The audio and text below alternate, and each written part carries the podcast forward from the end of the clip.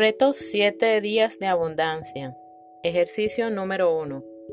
Limpia tu bolso o cartera o el lugar donde lleves normalmente tu dinero.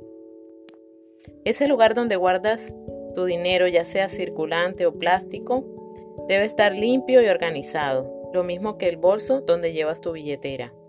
Acostumbramos a acumular tiquetes de compra, vouchers de tarjetas, facturas o recibos sin ningún control.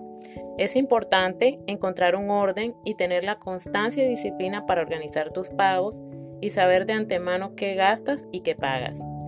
Cuando no tienes una certeza de esto, se convierte en una gran preocupación porque todo te lo llevas a la mente, que comienza a calcular una y otra vez.